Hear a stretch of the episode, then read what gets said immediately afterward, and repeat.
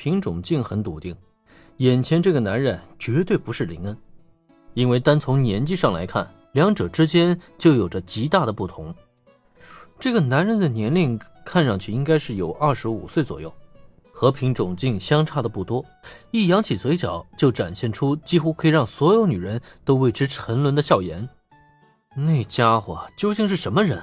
即使是品种静，也差点在对方的盛世美颜中当场沦陷。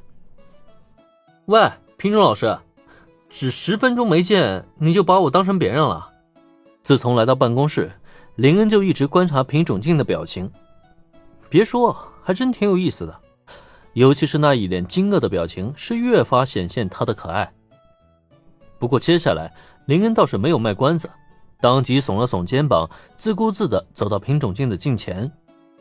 哎，你不是说了吗？只要我长大十岁，你就把我带回家，然后嫁给我吗？现在我来了呀，你是不是也该完成自己的承诺了？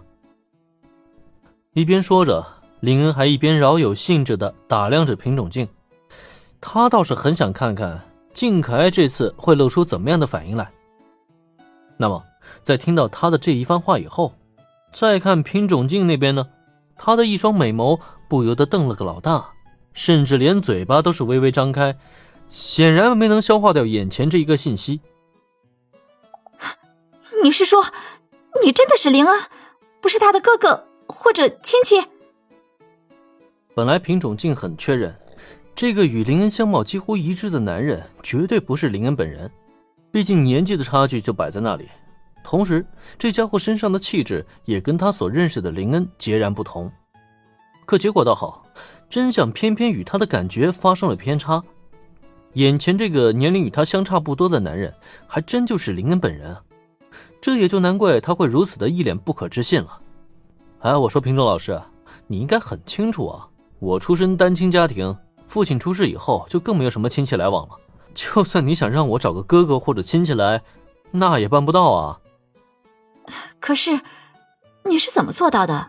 化妆？不，没化妆。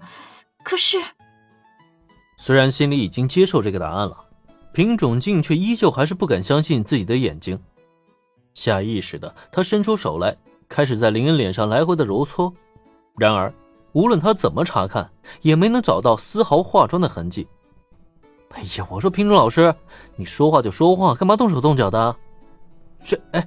这是真脸，你要是给揉坏破了相，你负责啊！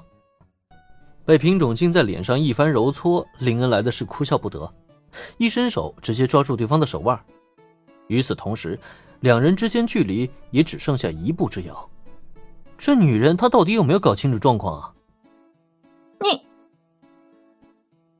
手腕突然被抓住，品种镜顿时就是一愣，从未有过如此经历的他，本想下意识动手了。可下一秒钟，还没等他扬起另外一只铁拳来，一个想法却突然在他脑海中浮现了。好，我负责就我负责，不过，你今天得先跟我走一趟。一反手，品种镜直接抓住林恩的手，也不等他再多说什么，就这样风风火火的将他拽出了办公室。一路上，俊男美女的组合无疑吸引了诸多眼球，但看品种镜呢，他却压根就丝毫没有在意。一直将林恩带到停车场以后，才终于停下脚步了。上车。来到了一辆红色的阿斯顿马丁跑车前，品种竟面无表情的示意林恩上车。嚯，果然如同原剧情中那样，静可爱也是个小富婆嘛。这样看来，她的家世果然也不简单呐。不过，就算察觉到这一点，林恩也不会示弱了。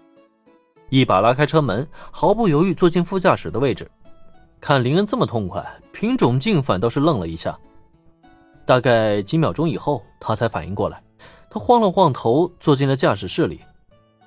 你真的愿意假扮我的男朋友去见我的父母？红色跑车行驶在路上，经历了一段时间沉默的品种镜，终于没能忍住，率先开口了。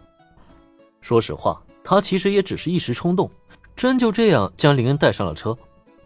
对于接下来有可能发生的一切，他自己心里都没个数呢。下意识瞥了一眼副驾驶位置上稳如泰山一般的林恩他实在不知道自己这个决定究竟是对的还是错的。